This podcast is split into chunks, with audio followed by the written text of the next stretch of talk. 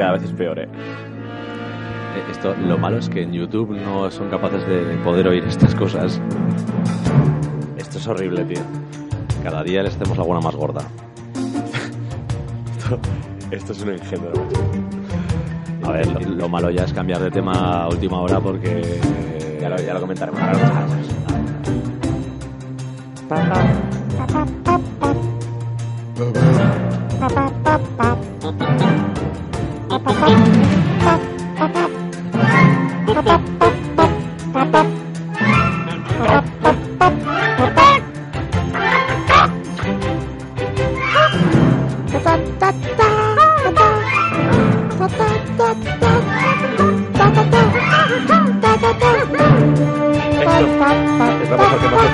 en, cuatro años. ¡Vamos arriba!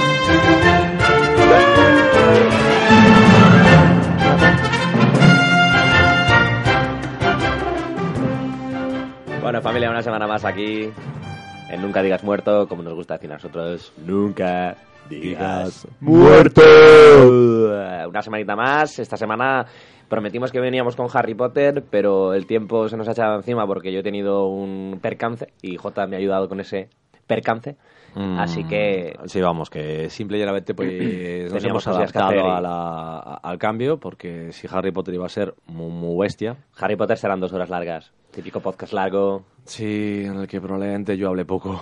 Hablaré, No. pero menos de lo normal. Hablarás mucho más porque yo te voy a, yo voy a traer un podcast, eh, bueno, está planteado así, un podcast más de, de, de- de a ver cómo uno lo vive desde, desde la pasión desde que era un niño y, y tú desde la, es prácticamente que- el, el amateurismo.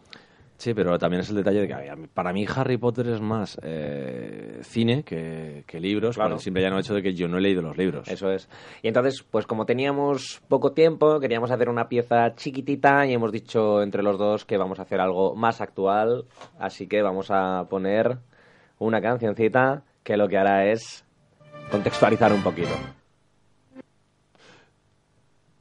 So, Amy, Ah, Amy, te has equivocado.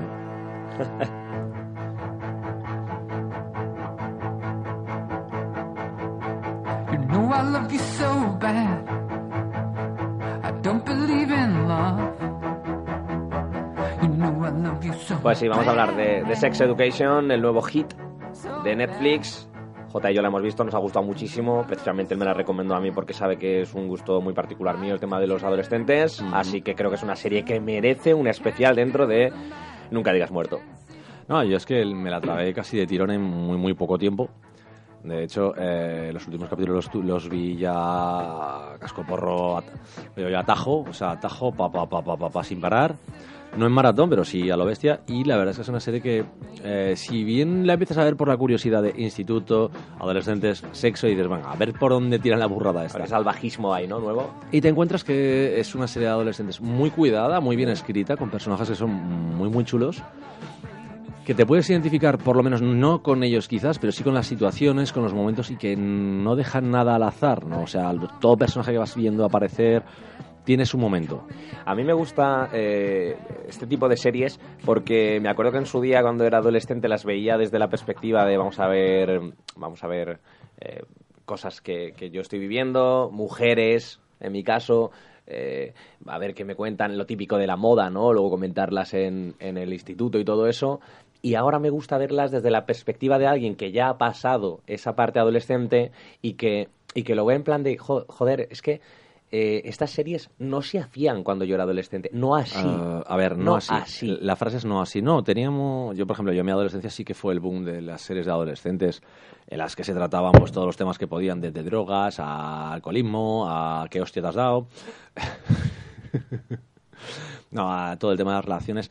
Empezaba a verse bastante en mi, en mi época. El problema es que hubo, pues se podría decir que para allá, por lo, lo que sería después de los 90, principio del siglo, por alguna extraña razón, las series pasaban a ser o literalmente más exageradas, con unos tonos muy muy positivos o totalmente destructivos. O sea, no había algo que fuera...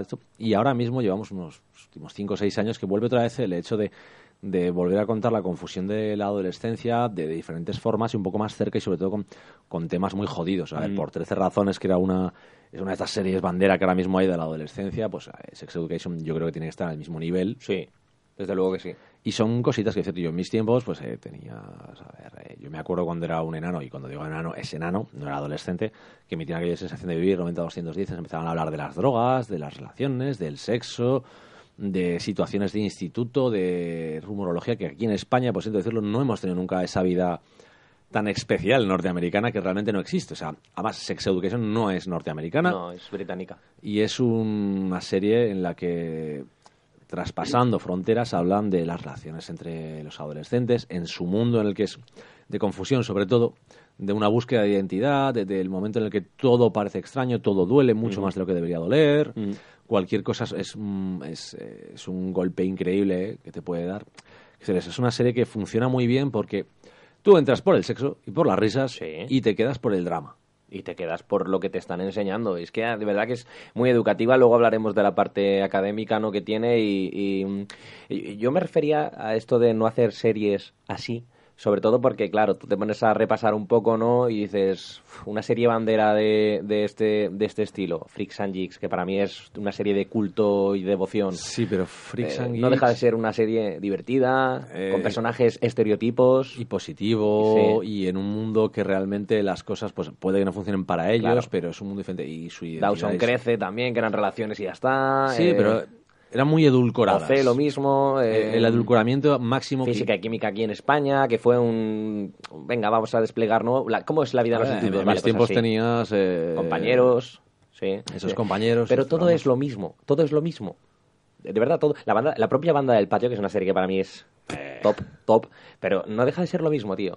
Volvemos a lo mismo. El, el estereotipo de la serie, ya no hablamos de los personajes, el- la, la marcada tendencia que se hace muchas veces al hacer una serie es, esto funciona, vayamos por ese camino. O sea, el camino trillado es el más fácil de recorrer. Desde siempre. luego. Y yo creo que muchas de esas series que hemos mencionado, por no decir prácticamente todas, beben de, del Club de los Cinco. O sea, la película de Breakfast Club, ¿no? Se Sí, llama el Club del Desayuno que es de John Hughes, pues... eh, Esa película es el antes y el después en este estilo. De hecho, es, eh, yo digo, John Hughes es el padre de Yuda Pato y su Mm, género. mm, Yuda sí, Pato sí. fue el padre de Freaks and Geeks Sí. y es el, el hombre que ahora ya ha dejado un poco ese estilo y está pasando a, como es un tío ya de más de 40 años, padre y todo esto, ya cambia su estilo. Pero era el hombre que nos traía todo este tipo de cosas. Claro, sí, ya te digo que desde el Club de los Cinco eh, prácticamente el modelo se imita, se va cambiando para adaptarse. Y incluso aquí en Sex Education hay un perfil así, o sea, es un grupo de personajes que tienen un estereotipo fijo, pero es que ese estereotipo es solo un molde, porque luego van variando. La Eso es lo que yo digo, romper la, el molde. La evolución de la serie, de hecho, en muchas series británicas romper y evolucionar ha sido la, la marca, ¿vale? En Estados Unidos los estereotipos, si te das cuenta, eh, se pueden modificar y cambiar, pero cambian a otro estereotipo. No se modifican dentro de ellos mismos. A ver, yo te voy a poner el típico ejemplo de, en mi caso, en los institutos, en lo típico de las series, el niño feo que se convertía en el niño mono, la niña fea en la niña guapa. O sea, que se ha visto en 5 millones de, de series, de películas de adolescentes y todo este tipo. O sea, pero sigue siendo la niña marginada, pero es que ahora es guapa. Mm. O sea, ese tipo de transformaciones era bastante, ya no decir típica, pero que todo el mundo se había adaptado. Era el modelo de, de adolescencia John Hughes, que llegó de los 80 y se mantuvo durante muchísimos años. Ahora, Sex Education no juega al tema de- del estereotipo que evoluciona, sino al personaje que crece. Yo, eh, en el, tú que has comentado el ejemplo de los británicos rompiendo el molde, luego hablaremos de Skins. Skins, que para mí es la serie que a mí más me marcó en la adolescencia en el sentido de que es la primera que empecé a ver yo en versión original, por ejemplo, para aprender inglés, porque me la habían mencionado y tal, y es, yo creo que esa rompe muchos moldes y es también británica. Los- la gracia es que los británicos tienen un poquito... Hombre, tienen otra visión. eh, para ellos el instituto es un mundo jodido. O sea, porque tienen una forma de ser unas tribus que se, que se forman que no responden. O sea, en Estados Unidos, desgraciadamente, es- ellos mismos responden a sus estereotipos y los siguen. Sí, pero si te Aquí fijas... en España eh, parece que no, pero seguimos manteniendo mucho el estereotipo también.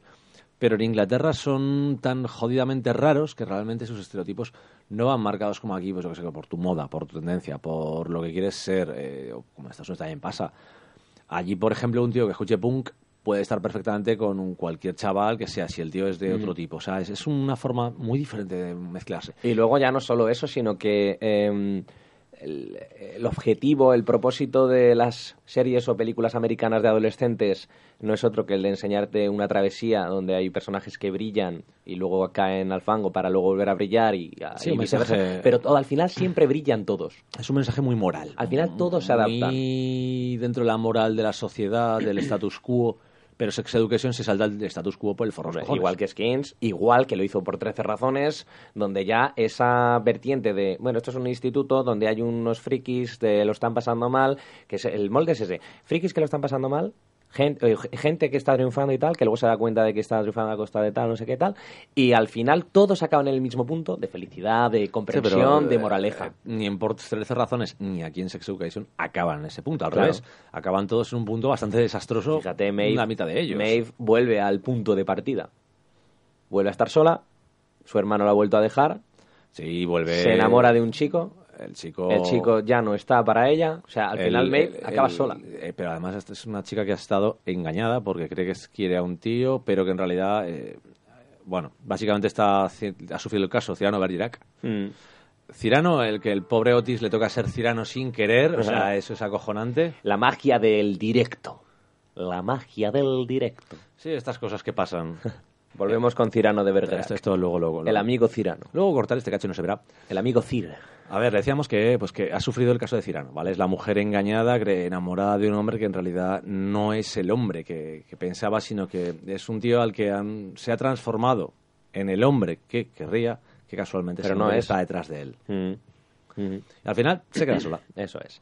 Em, Sex Education es una, es una serie, eh, yo creo que es necesaria. Además, eh, yo lo puse por Twitter, dije que eh, prácticamente coge la identidad de Skins, en, prácticamente en todos los apartados coge la identidad de Skins, porque Otis fácilmente podría ser el personaje de la primera temporada de Skins de las gafitas, salvo el tema de la droga, que no lo tocan porque dan beneficio al tema del sexo, que precisamente No, ver, es el motor Si te das cuenta, el tema de las la excusa. junto a la parte de, de Adam, el, el matón que fuma, está el tema que del, El hermano que le mete del- la droga. y el abuso que sufre al final el deportista bajo presión, machacado por, Mm. por las pretensiones de su familia Mm. y la necesidad de, de ser los mejores, de ser la hostia y que el tío, le digo, al principio sí, sí, él está en ese tono hasta que descubre que hay más cosas que le hacen feliz. Y yo dije que eh, para mí brilla más Sex Education cuando se aleja de ese esquema de skins, que es perfecto que lo imite, es perfecto, Hmm. porque encima sienta las bases y es perfecto. Pero cuando se aleja, por ejemplo, cuando le da importancia a las relaciones eh, de los personajes, ya no solo entre sí, sino con su entorno, que es algo que Skins olvida. Porque Skins muchas veces mm, olvidaba el tema de los padres y aquí es muy importante. Es que los Joder, padres, es importantísimo. Si te das cuenta, los padres, la relación que tienen con los padres todos es muy importante. Eso lo tocaremos un poco porque estamos dando una idea general. Me gustaría Sí. pasar a personajes ya que estamos. Sí, Porque sí. persona- a ver, los personajes. Ya que estamos hablando de ya el desarrollo de cada personaje, empezamos por Maeve. Empezamos por Maeve. Maeve, que es la, la marginal, la descastada, Que, por la cierto, Emma McKay es igual que Margot Robbie. Pero igual, o sea, es una sensación rarísima. Y encima, como tiene el pelo rubio con las mechas eh, rosas, pues te da una sensación más de Harley Quinn incluso. Yo creo que es buscado eh, estéticamente. O sea, cuando tú haces el casting y encuentras una actriz así, no, lo, no voy a ser yo el único que lo piense. No, no creo, no. Hombre, claro. vamos, la verdad es que el personaje es un- digo, una descastada, eh, de hecho está arruinada, de hecho es una persona que clase ya no baja, sino una extracción social bajísima, que entra en un mundo en el que le da igual todo porque le da igual cómo la traten, porque ella ya pasa de todo. Porque eh, lo que ella, su vida es su vida, hace lo que quiere. De hecho, se está acostando con el tío más bueno del instituto sin que nadie lo sepa, hace lo que le da la gana, lo tiene para cuando se aburre. Y su única preocupación es básicamente acabar el instituto, largarse de una puta vez y ganar pasta que no tiene. O sea, no tiene más, much- muchas más motivaciones, ni tiene una búsqueda de amor, ni tiene un- una idea de futuro que quiera, no tiene nada. O sea, es, es la típica persona que es no future, que dirían Sí, los, los la o sea, así de simple. la Kerouac. Eh, me gusta la parte de, de- de explotar el- la partela económica o la ausencia de partela económica de May porque no lo vemos en una sola escena. O sea, n- no vemos una sola vez a la vecina con el puto gato eh, yendo a pedirle dinero, tal. Yo no soy de la beneficencia y No, todas no, estas cosas. Es que es remarca. constante. O sea, es- y es un problema real para ella. Es un problema real para ella. Y eso es importante. Es igual que cuando eh, empieza todo el tema del consultorio sexual, que ella cobra. Claro, no sé si hemos hablado de, de lo que es el argumento que es de el sex argumento. education. Muy- A ver, muy simple, sí. La idea es un chaval, ¿vale? Que tiene problemas de traumatizantes, que ya los cuentan. Eh, su madre ha sido toda su vida y su padre de terapeutas sexuales. Terapeutas, sí. Ahora están divorciados. Ella, él vive con su madre, que es conocida por eh, ser, vamos, muy buena en el tema de cuestiones de pareja, de Y es una loba sexual. Me encanta, por cierto. Gillian Anderson. Sí, me encanta. Eh, total, que en el instituto el tío resulta que es de, con su amigo, que es gay, pero un gay de estos que ha salido del armario, no, se ha lanzado a explotar el armario y ha salido. Sí. Porque, porque quiere demostrar, está feliz siendo lo que es. De hecho, la verdad es que a pesar de ser eh, una persona, debe ser medianamente popular, ambos de los dos podrían serlo, son lo peor de lo peor, lo más bajo. Y el problema es que eh, consigue ayudar eh, con unos consejos, Otis, el personaje de, de este chico hijo de la terapeuta, a alguien. Y eh, Maeve, lo que vemos, la personaje decimos que es la, la lista, la inteligente, la, la pícara, así que es decirlo, del, de toda la serie, decide cobrar por ello a la gente y ayudarles. Montar un consultorio sexual bajo mano. Y claro, los chavales van, pues van oyendo. El plan está primero conseguir el consultorio, conseguir clientes, a base de hacerlo, ver los casos, y así funciona. ¿Qué ocurre? Mientras que esto parece un poco el centro de toda la serie, que es lo, como te lo venden, no es el centro. Es un punto es muy tangencial. Es una premisa y ya está. Sí, porque la trama es larga, a larga duración es toda la serie, es la trama, se va viendo cómo se modifica y lo más importante de todos los personajes evolucionan y la trama del consultorio sexual sirve para que aparezcan casos puntuales cada capítulo para, seamos sinceros, eh, enseñar a Sí, cualquiera que no sepa. sí, sí, es, sí. es- es educativo ese Claro. punto. Y es interesante, pero... el título es perfecto. Sí, pero la gracia es que no es central, que mucha gente te lo vende como... No, "Ah, no, no. tal", y- Para mí no, esta no. serie es una historia de personajes, ni siquiera es la historia de Otis, porque Otis tiene un problema, pero el resto también. O sea, estamos hablando de que Maeve tiene esa problemática de estar perdida en la vida y sin rumbo, con necesidades económicas, un hermano, una familia y todo esto. Eh, Otis tiene su particular problema, que Sí, luego va avanzando. y- y todos los personajes- a ver, Adam, el matón, Adam, Adam- Adam tiene su problema con su padre, que me encanta. Es, me es- encanta. es el trauma del padre. Él es el matón, ¿por qué? Porque no puede más, pero además es que tiene la presión de que su padre es el director. Y el el, el guapete y tal. el- y- el- el muchacho homosexual negrito este, que no me acuerdo su nombre cómo se llama, eh, eh, tiene su problema también con su familia, que no acaba de estar del todo seguro. Su padre, que el problema que tiene, su madre lo acepta todo, to- pero su padre parece como que reniega de él, pero no es que reniegue, es que no sabe cómo tratarle. Como, al final se lo dice a que se llega a decirlo de eres tan diferente que es que no sé qué hacer contigo. Luego me encanta cómo, mm, aunque no nadie, supongo que la gente la habrá pasado por alto, pero la, la estructura de la serie parece la estructura de una masturbación, y no es broma, porque al final, cuando todos explotan, eh, su parte más personal, cuando dejan atrás esa especie de ataduras que todos los adolescentes nos ponemos por miedo, eh, es la eyaculación, o sea, es un- literalmente todos eyaculan su forma de ser. Pero literal- Absolutamente es que, todos. A ver, literalmente hay una eyaculación. Sí, sí, hombre, desde luego. Hay varias, pero. No, pero, Pero me al final más sí, muy el- explosiva. El proceso de, de Otis de intentarlo, de... A ver, Otis es el personaje principal, ¿vale? Y Maeve pues, son la pareja, los principales, no vamos a quitarnos eh, eso. Otis Sí. tiene un problema y es que sabe un montón de sexo, tiene un trauma sexual que te cagas y no puede masturbarse. Mm. Es virgen y nunca ha estado con una mujer. O sea, estamos hablando de el ejemplo del virgen, pero que no es virginal. Pero no- además. A ver, es que- O sea, él, él quiere perder la virginidad, Sí. pero se está forzando. Pero es que nuestro detalle es lo digo, es- ese es el virgen que no es virginal. O sea, no, no Mm. es... No sabe nada de sexo. No sí, al revés. Eh, por eso te digo, Sabe el- muchísimo el de sexo. virginal que no sabe nada de sexo no es Otis. Es que es eso, es que ese problema dice, no, es que es el virgen. Pobrecito, dice, no, no, si sabe sexo más que cualquiera del instituto. O sea, lo Precisamente sabe ese, todo. ese puntito es un momento de soy, soy virgen. El momento aquel que casi se dan un beso con Maeve, soy virgen. Y es como un tío, ¿cómo vas a ser virgen si, si tienes una puta consulta sobre sexo? Es que es eso, es el, el momento de. O sea, de se te va a caer la reputación. ¿Eh? Pero vo- volvemos al, al punto de que los personajes aquí están bien construidos, porque es un personaje que sabe de sexo porque ha vivido y ha convivido con todo ese mundo, sabe cómo funciona, lo sabe todo, pero no puede, no tiene esa eh, capacidad de intimidad porque nunca, ha teni- en su casa no hay intimidad. O sea, de hecho, el hecho de que cada dos por tres abran la puerta de su habitación, o sea, un momento muy íntimo que hay Otis con la- el personaje de, de la La- chica con la que se queda al final, Lily. No, con la chica del final. La chica del final. Hola. Con- es que se llaman Lily y Ola, joder, hay que joderse. Sí, sí. Pues con Ola es que le pone un cerrojo.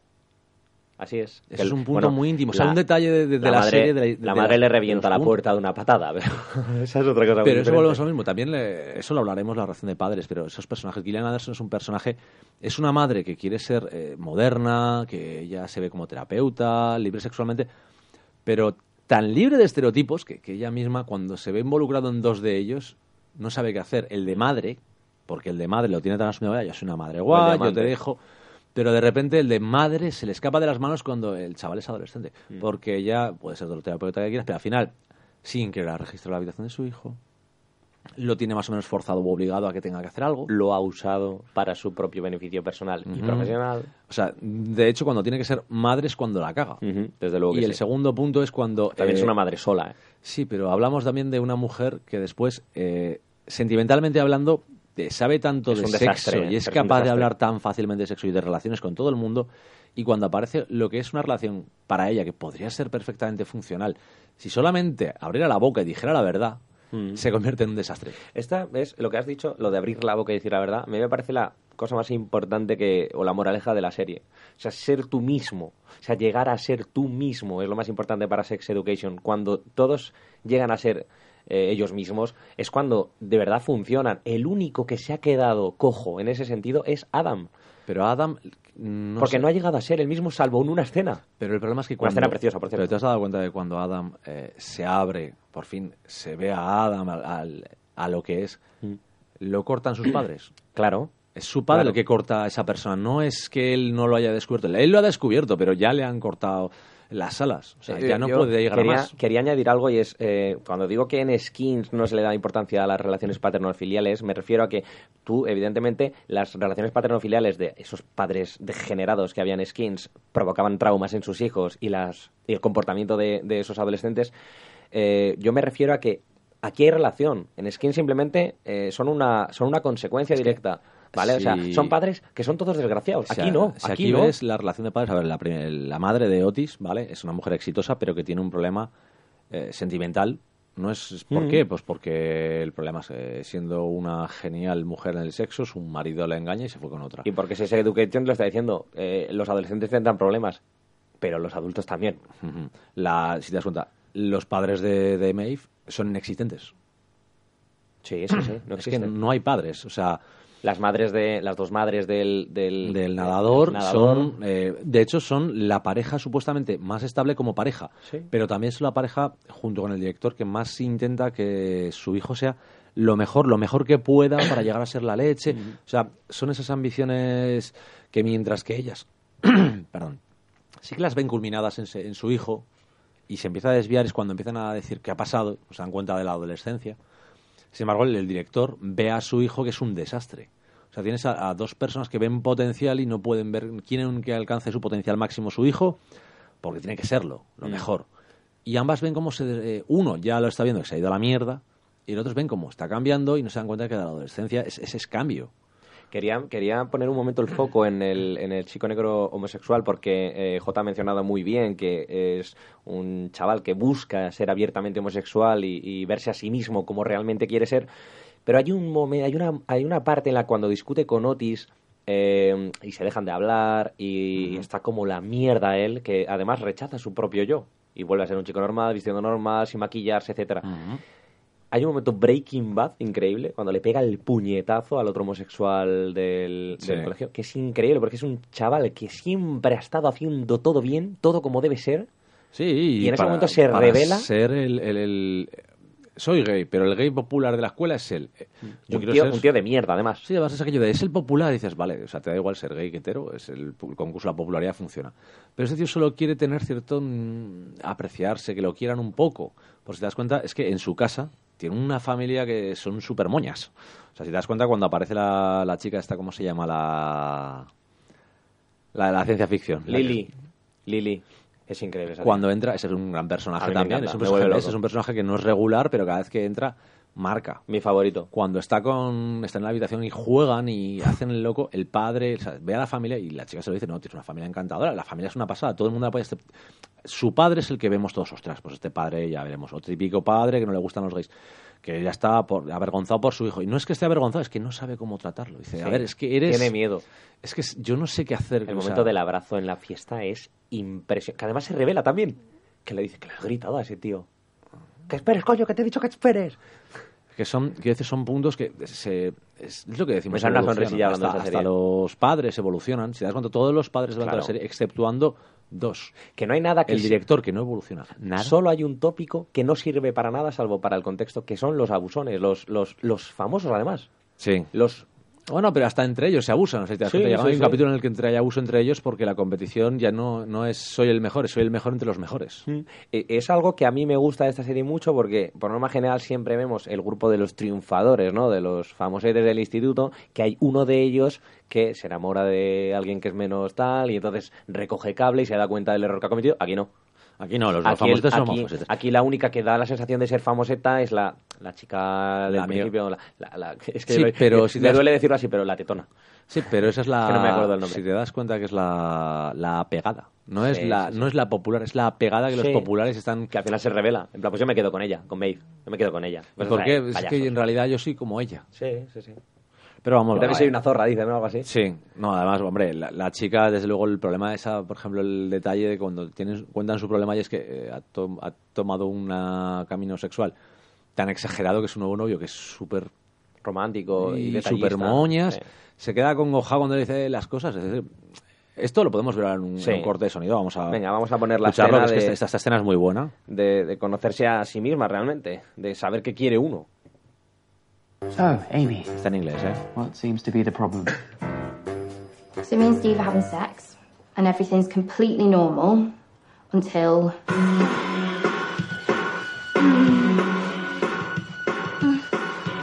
you want to come on my face? Not really. Why? I, uh, I, I like your face. What about my tits then? Hmm. Do you want to come on them? Oh, sorry. Can, can we stop? I, Have I done something wrong? no. It's just, do you actually want me to do any of that stuff? Yeah. I think so. It feels like you're performing. Tell me what you want. I don't know what I want. No one's ever asked me that before. Steve says his thing is girls properly enjoying sex. He says he can tell I'm being fake. Well, are you? Yeah, I'm always fake. Well, you should probably think about, you know, things you enjoy when it's just you. Alone. Ugh, I don't do that. Yuck. You don't. Really? No, I always have a boyfriend. Well, women do tend to feel more shame surrounding masturbation than men. Feeling that it's, it's sort of taboo or dirty. Which it isn't. And, of course, some men also feel this way about areas. What's that got to do with anything? It's nothing. I'm just. What I'm saying is, before you talk to Steve, you, should probably figure out, you know, what works for you and your body. So you're prescribing a wank? Yeah. Que me encanta. Me estás prescribiendo una. Ahí, eh, Me está escribiendo, prescribiendo que me la casque. Sí, a mí ya me encanta en plan de, pues sí, la verdad, es lo que hay. Em, hay, hay una cosa que es, es una, no una pena, pero la- lamentablemente hablan de sexo en esta escena, pero esta escena no se aplica solo al sexo. O sea, muchas veces mm, los seres humanos somos así. O sea, intentamos contentar a los demás, intentamos eh, formar parte de una comunidad porque somos un animal social. Eh, pero no nos damos cuenta de que muchas veces no hacemos lo que nosotros mí, queremos hacer. El, el punto de esta conversación, por lo que hemos puesto y por lo que a mí me encanta, y es porque un personaje secundario al que realmente le hemos dado cierta importancia, porque era uno de los- el primer caso, porque eran muchas cosas, amigo, amiga de Maeve y todo esto, pero si te das cuenta, es eh, la única que cuando se le plantea el problema, pues eh, a través de ella plantean, es que yo no sé lo que quiero, pero es que todos en la serie no saben lo que quieren. A partir de este punto es cuando empiezan todos a, darse cuenta, sobre todo Otis cuando dice que no, que es normal mm, masturbarse, que, es, que tal y cual. Es normal y se está pensando, uy, Dios, le hemos cagado porque es normal, porque hay gente que siente vergüenza o tal. Y está definiendo todo lo que hemos visto del principio, lo que decías tú, de la paja de que es la serie que es el momento de que empiezas y dices, pues tal y cual, la primera vez en tu vida, te da vergüenza porque, hostia, esto es una degeneración, pa, pa, pa, esas tonterías que se piensan cuando eres joven. Claro, es, norm es normal, es normal. Pero esta escena en particular, tío, si el contexto es el sexo, pero de verdad que se puede aplicar a absolutamente todos los apartados de nuestra vida. Desde aquí, desde Nunca Digas Muertos, prometemos que intentar ser más vosotros mismos. A veces cuesta porque tenemos que contentar a todos los demás, a ver, y es- quedar bien con todo el mundo, que es prácticamente imposible. No, Ahí hay gente pues con la que tienes una relación que es más cercana, estás más tiempo e intentas que estén más a gusto. Y no hace falta, a ver, eh, el problema es que todos somos como somos y muchas veces pues tienes mejores épocas, peores épocas y ya está, punto. No se puede hacer todo. Y recordemos, pues masturbarse es sano. Masturbarse es muy sano, muy sano. Descarga, produce serotonina y endorfinas y Eh, a mí por- vas más relajado. A mí, por norma general, en casi todas las series, tanto de acción real como de, como de animación o películas, eh, me suele gustar muchísimo los secundarios. Pero en este caso, eh, como me pasó con Breaking Bad, a pesar de que Hank Schrader... uf, Ah, eso es otro tema. em, aquí Otis me gana demasiado. O sea, Sí, me gana mucho porque es un personaje con De- el que es tan fácil Mm, sentirte... De hecho, creo que es eh, este miércoles en el vídeo que tenemos de Batman. Ya has dicho tu petición. Sí, yo creo que sea Robin. Yo, es que me encanta este actor, es, es entrañable, tío. Además tiene una voz, en inglés, en versión original la hemos escuchado, tiene una voz súper súper grave que tú ves la cara y no le pega nada, pero aún así te acabas... No, no, tiene una voz muy profunda Sí. y dices, eh, lo oyes y dices, tú no puedes tener esa voz. Te recomiendo una paja. Claro, podemos el, eh, ¿Me estás recomendando una paja? Eh, sí. Yeah. Sí, tío. Yeah. Cáscatela. Date fuerte, date duro. Es muy, es muy curioso, la verdad. Em, de los personajes, ya te digo que me quedo con él y es que Lily me enganchó mucho. Porque Lily, le pasa una cosa, que Lily sí es ella misma todo el puto rato. Es la única que no ha mentido a nadie nunca. pero sí se miente a sí misma. Forzándose a tener sexo. Luego cuando lo hace con el chico este grandote, también negro, Sí, con- que, no, que no puede hacerlo, haces daño, no sé qué, tal. Es porque no... Y, y- y luego va con Otis, ¿no? A darse... A ver qué me sucede. Y lo que pasa es que te estás presionando demasiado. Es que el problema en su caso es que No ella es con- ella y está intentando, eh, como puede, contentar a los demás o a la sociedad o lo que quiere hacer sus eh, expectativas Mm. Y se presiona tanto en sus expectativas que no llega, no puede. su justificación es, joder, es que quiero follar. Que le pregunta a Otis, pero ¿por qué tienes tanto interés en follar? O sea, porque no es tan importante, le, le llega a plantear. Y ella dice, no, es que no quiero llegar a la universidad habiendo que todo el mundo ha follado y yo voy por detrás. Es que es eso, y es la única, es el personaje que realmente está contento como es, eh, no tiene ningún problema con nada. y no está tiene inseguridades. No. Se desnuda, muérdeme las tetas, tal, no sé qué, eh, voy a ser así, ahora me he visto de no sé qué. Es que no tiene ningún problema con ella misma, o sea, con su, con su manera de Ni ser. con sus gustos, salvo ni con, el, salvo de tema del sexo. No es sincera, en el tema del sexo no es sincera. Es, y es el único punto que tiene ese Sí. personaje que, es- que podríamos decir... eh, que no- que- Todos tienen un atranque. O sea, desatranques Sí. Jaén aquí se, se, bueno, se fliparía muchísimo, porque es que todos están, son, todos están atascados. Pero es que hablamos de traumas. de- el sexo produce traumas, ¿vale? En este punto, en, en la adolescencia, es la del descubrimiento más bestia del sexo y a todos nos, nos ha jodido. Hostias, a ver, que me diga alguien que con 14, 15, 16 años, de 14 a 17, 18, no ha tenido líos sexuales de algún Oh. tipo, la cabeza con alguna movida rara. Y la ha cagado y ha acertado y ha- de todo. O sea, pero el, pro- el problema aquí, o sea, la respuesta más simple de todas es be yourself. Es que es un sé tú mismo y punto. Es que sé que es muy difícil porque yo he estado ahí en la adolescencia y, y es jodidísimo. De hecho, tú la tienes más cercana que yo. Claro, y es muy jodido, tío. Es, es, mentira. O sea, por mucho que digan, no, es muy fácil, sé tú mismo. Es mentira. Es jodidamente difícil ser tú Ah, mismo. No, pasas por muchas fases, cambias. Es más, cuando, cuando eres adulto, tampoco eres tú mismo siempre. Intentas encontrar un balance, un equilibrio. Sí, el problema es que, a ver, todos Muchas evolucionamos, hay cosas que cambian. A ver, eh, el mi yo de hace, si me hubierais conocido pues hace 10 años, os hubierais, o 10, 12 años, os hubierais acojonado porque era bastante más exagerado y de lo que soy ahora. Y ahora soy bastante, parezco bastante calmado, pero yo era bastante jodo. Eras una cabrilla. Una cabrilla loca. Eh, eso es bastante. De hecho, a ver, cuando ya llegabas a los bares y directamente te ponían la mano para decirte que querías de beber, ¿cuántos erais? Si Hacía el gesto de cuántos sois para hoy para beber. Y llegabas a los bares, te ponían la mano de... La confianza del... del, los barman ya te conocen, barman, ¿eh? eso de que llegabas el, el viernes, bien, el sábado, bien, y en un momento se extendió aquella jueves, viernes, sábado, y yo, bien, miércoles, bien. alguno. Pero eso ya se pasó porque fueron hace muchísimos años. Fui bastante salvaje en mis tiempos, pero además salvaje sin, sin pretender ser el salvaje, el, "Oh, fíjate, soy lo más chungo. No, yo era así. En cuanto a interpretaciones de la serie, yo creo que no hay ninguno que destaque más que otro. Creo que a Butterfield llega con más, de los jóvenes, ¿eh? Llega con- quizá con más renombre, porque encima estuvo en el casting de, de Spider-Man, fue finalista con Tom Holland. Podría haber sido el- son, muy, son muy parecidos en, en sí, el físico ¿eh? y el tema de la edad. Tom Holland del- se ha puesto más fuerte ahora por, por motivos obvios. bueno, pero, por hacer de Spider-Man, Claro, pero si le hubiera tocado a Asa Butterfield hubiera hecho exactamente lo mismo. Entonces, eh, está chulo. Eh, está genial, a mí me parece que trabaja considerablemente bien.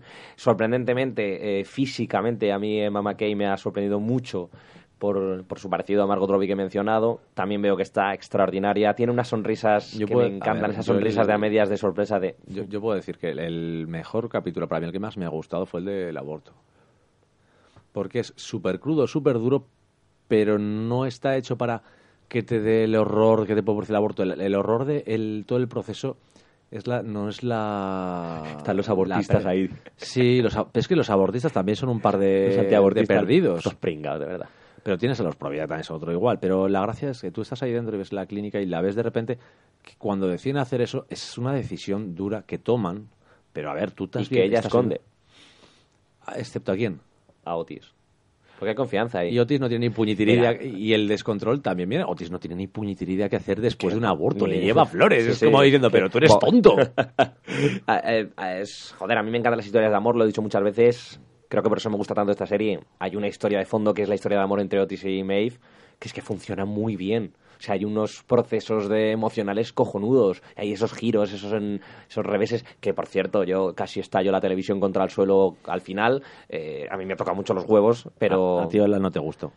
a mí Hola me sobra completamente. Pero, Pero si te das está guay porque deja una segunda temporada abierta. Sí, pero si te das cuenta, Ola es la primera persona que literalmente pelea por Otis. eh, Sí. Y se lo demuestra. Y, Y le perdona también. Me gustan los gatos, que tiene momentos muy muy románticos, tío. Y si el romanticismo que me gusta, romanticismo de ta- no romanticismo abierto. La canción, por ejemplo, de del creo que se llama Jack, el, el negrito, el, Sí, el- el nadador, no me acuerdo muy bien. Pero bueno, eh, la canción Jackson. La canción Jack- Jackson, sí. eh, que le canta Maeve, que se lo recomienda a Otis para ver que para que se joda, bueno, le gusta. Y va triunfa. Eso es un romanticismo clásico que no me va, tío. Pero el tema de los gatos, lo de comprar comida de gato, dice, a mí es que me gustan más los gatos domésticos. Cuando la caga Otis con Sí. lo de, es No, que no, ella es no un león, por- es un tigre. una leona, tal. iba de- de- es que Y yo que soy, tú es una cabra, el bote del precipicio. Digo, ¿pero qué cojones está diciendo, tío? Es que dices, pero ¿de qué vais? Eres ¿Qué, qué estás imbécil. pensando? Y dices, y- Tú no hiciste lo mismo en casa cuando dijo lo de es que ella es una leona y, y Gola le pregunta, ¿y yo qué soy? Que yo dije ahí, uy, uy, uy, uy. Y cuando dice, eres una cabra en un precipicio, yo hice así en casa, madre mía. Ahí es que dices, le va a dar una hostia. Y merecida. Es que te quedas con, le va a dar una hostia. merecida. Sí, Dios sí, sí. mío. Lo que pasa es que no me ha gustado porque Ola yo creo que es consciente de que Otis está enamorado de Maeve y al final pues man- lo- le he dado una segunda oportunidad. Tío, sigue enamorado de ella, tío. Pero el problema es que O sea, de la noche a la Otis, se va Otis está demostrando que, a pesar de lo que haya, los sentimientos que haya, eh, también la quiere a ella y A su manera, sí. puede enamorarse y estar perfectamente con ella. Que... Hombre, es, es precisamente es ese momento lo que le permite esa liberación y ese llegar a ser él mismo, lo que le permite masturbarse y, y- y terminar consiguiendo, terminar una masturbación. Creo que es eh, una de las veces que más hemos dicho masturbación en un programa. Sí, bueno. Bueno, contando los, los vídeos del canal también, ¿eh? Sí, sí. Pero hombre, esta serie se permite hablar Sí, de es que masturbación libremente. de pajas. Claro, claro. Voy a decir algo, eh, esto curioso. Solo conozco, creo que solo conozco una situación en la que haya oído en tan poco rato la palabra masturbación y paja tantas veces. Y polla. Sí, eh, además, esta serie, ya te digo, para los adolescentes, es serie paja, que yo le llamo. Pero aún así, y ahora entramos ya si quieres en la parte académica, aún así, esta serie, eh, eh, como tiene esa excusa tan llamativa de sexo, tías buenas, tíos buenorros, tal, eh, como tiene esa parte, joder, porque Jackson está que flipas, y, y el Adam este El tiene, Adam un, tiene un- es un tío y tiene un pollón enorme, enorme.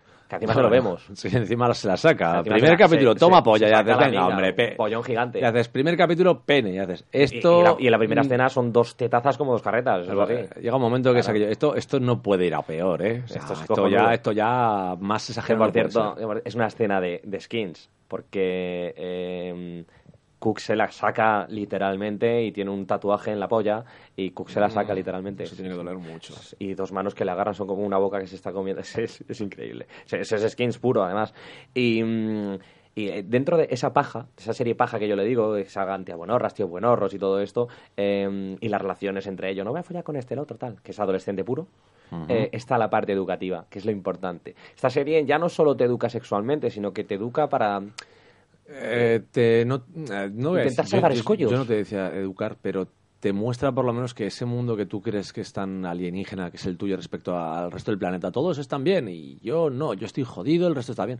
Es que todos los eh, adolescentes se creen, son alien para el resto del mundo. Ellos lo ven así, el resto del mundo los ve como adolescentes que realmente los ve como un grupo. Son adolescentes, es un grupo general. No, cada uno es muy diferente. Y cada uno de ellos se ve como un alien dentro de la, de la Sí, sociedad. y se creen que son casos especiales y únicos en todo el mundo, y luego no es así. Y, el- no es así. hay mucha gente, se han pasado por muchas cosas, pero bueno. Y yo creo que ya no solo es una serie eh, académica en el sentido de que a un adolescente le viene muy bien eh, verse reflejado ¿no? en situaciones similares a las que está viendo día a día, yo creo que es una serie igual que 30 Reasons Why que yo pondría a un padre. O sea, Yo son eh, series que hay, padres que cuando llegan a la hay padres mi padre tiró por ejemplo la toalla hay padres que tiran la toalla es normal o sea están en una época convulsa difícil complicada En mi caso, eh, mis padres no tiraron la toalla y anda que no tuvimos broncas y Claro, discusiones y, yo con y mi madre combates. y yo con mi madre broncas diarias. Y es y de verdad si yo algún día tengo la desgracia de ser padre pues tendré que lidiar con La eso. para ti o para él. para los dos. Eh, y yo tendré yo, ten- yo tendré que lidiar con eso también Cual- cualquiera que sea padre tiene que lidiar con eso. Y es bueno tener una especie no voy a decir un manual porque luego cada caso es, Sí, es diferente es, pero pero sí que es cierto que la perspectiva de ver como adulto una serie para adolescentes eh, es muy necesaria tío. Te permite puede- un- darte cuenta de que esa rareza que tú ves en tu hijo no es una rareza, es que es lo que toca, es que se está, se está formando, se está convirtiendo en algo. Y, y- y- y tú eres una figura importante para, para él o ella. que tiene que ayudar y también castigar, seamos Sí, sinceros, claro, eh, sí, sí, cuando El, el comportamiento se está yendo. Hay un momento genial que es el profesor de este de, de música. Eh, se le va la olla. Otro que se le va la pinza. Que le dice lo de, oh, eh, no sé qué, me parece muy bien que hayas pedido perdón y no sé qué tal. Y dice, entonces me libro del castigo. Y dice, no, castigado. Castigado sigues, machote. Sí, esa, esa, joder, esa especie de, de enseñanza punitiva siempre es necesaria. Sí, sí. Pero bueno, vamos a hacer un pequeño corte, vamos a Vale, meter algo de vamos musiqueta. a poner además una canción de Skins, que es Don't Preach to Me, de Scallywags. Es una canción que canta Cook que me vuelve loco, tío, en ese capítulo, que es de mis favoritos además. Ay, Dios mío, qué mal estás.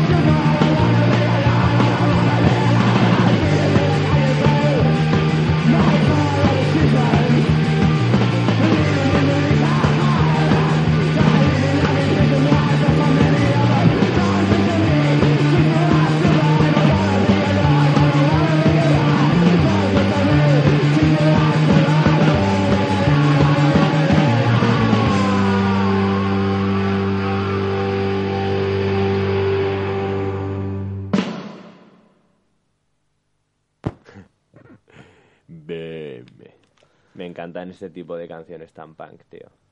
Yo voy a decir una cosa, una curiosidad, y es que me encanta eh, de Sex Education lo que se han currado la música, lo que se han currado todo el ambiente. De La hecho, estética, ¿no? Sí, el- hay una cosa que me encanta y es que, si te das cuenta, la, la serie tiene muy pocas eh, escenas en las que pudiéramos decir luminosas de verdad. Mm. O sea, brillantes. Mm. Hay muy, muy pocas. Aparte que es que está rodada, me parece que es en Gales. O sea, aquello de ver un día con sol parece ser que en Gales es difícil. Hay, un, hay una cosa que me flipa, tío, y es el entorno, tío, porque las casas están como súper alejadas entre sí. eh, luego Sí, está la parte de Maeve, ¿no? Es que no es, no es una de gran sitio de caravanas. No es una gran ciudad. No, o sea, no, no. realmente estamos viendo, además, un instituto que casi parece privado, que, que no lo es. En ese sentido cambia Es skins. una zona eh, que no es una gran ciudad, es, es un sitio apartado. eh, es lo que te digo, que es, es muy diferente el ambiente y se han cuidado de hacerlo mucho. Y bueno, la música a mí me encanta porque Mm. A mí también. un montón de música de 80, 90 y es una pasada. A mí también me encanta. Pero el, el cuidado de que el ambiente que viva en un microverso separado de.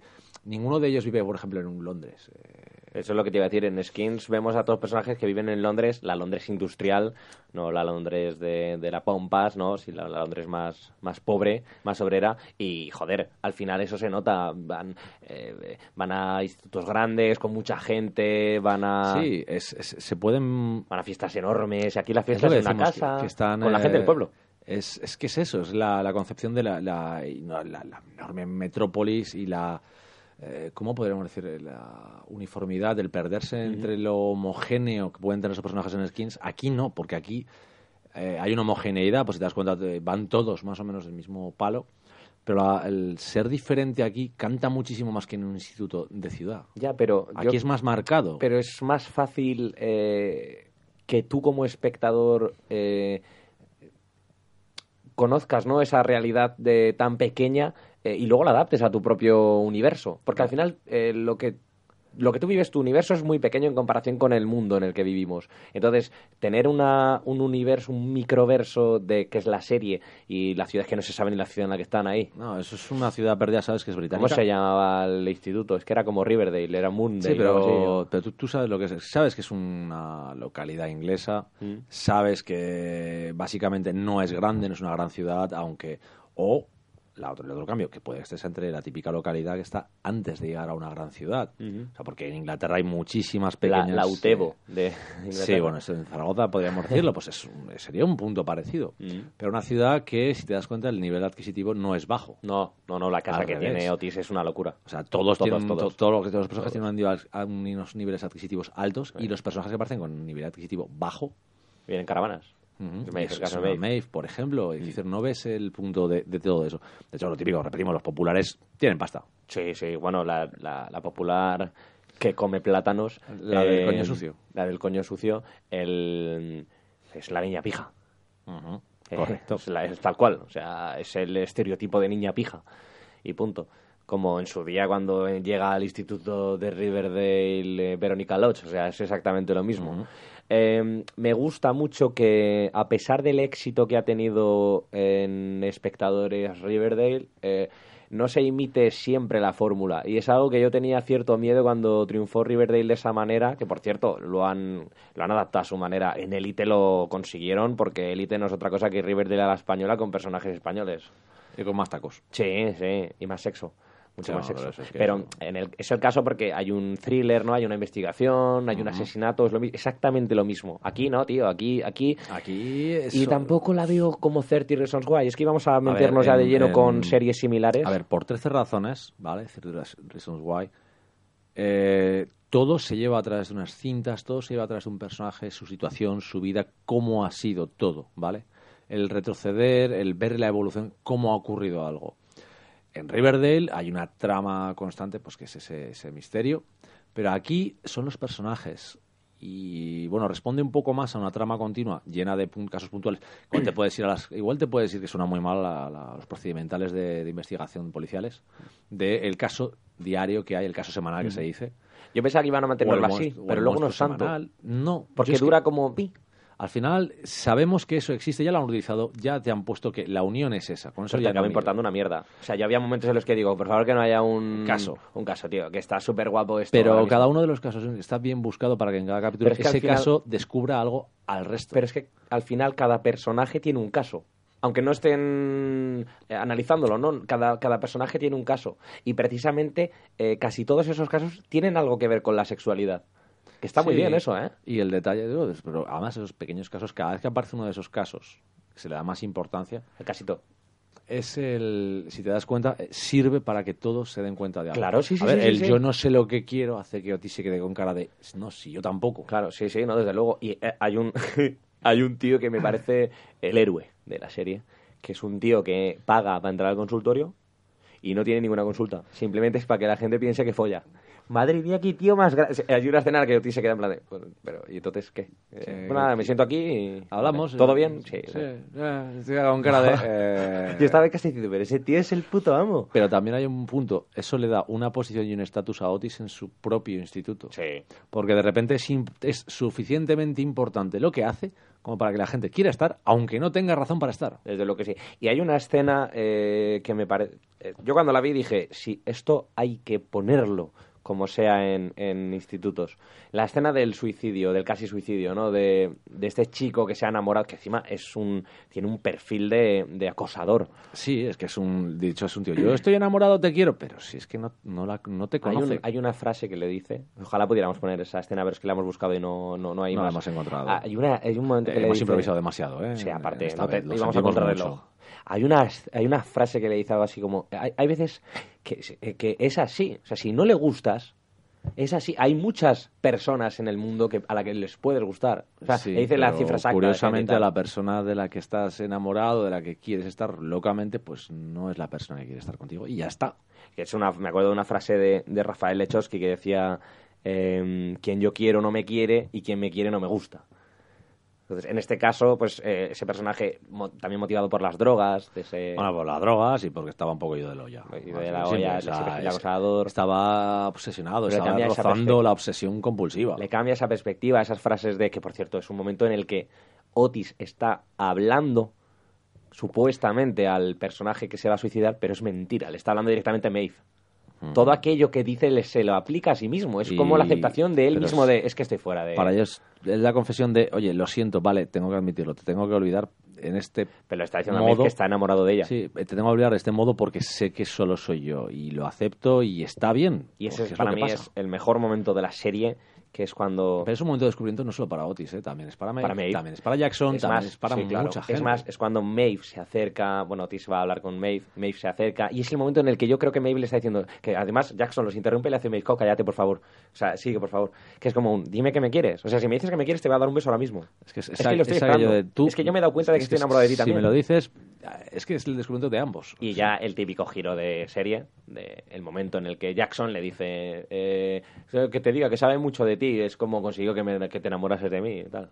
Es el momento en el que Cirano es descubierto. Ahí ya hubo principio de cogí el martillo, yo en mi casa. Es que es lo digo, es el momento de Cirano descubierto. Sí, el cirano descubierto. Eh, momento jodido para mí en el aspecto de apartado del amor, pero claro, venía de la serie, o sea, de la escena de, de la secuencia de la salvación, de esas frases que le dice tan Pero es que sinceras. es eso, te, te sube tan arriba la serie y luego te, te da una Te hostia baja. porque te dice, no, aquí no puedes ser así. Qué putada, tío. Voy a decir una cosa. eh, Engancha esta serie mucho, ¿eh? La verdad es que tiene momentos muy, muy buenos. Lo de Cirano que digo, esto que es que la, la- lo que sé, toda este, esta serie responde a un formato de teatro, de teatro Sí. de enredo. Es un teatrillo, una telenovela. Funciona porque es por en- engancha por eso, es la verdad. Yo creo Y que casi todas series de adolescentes tienen eso.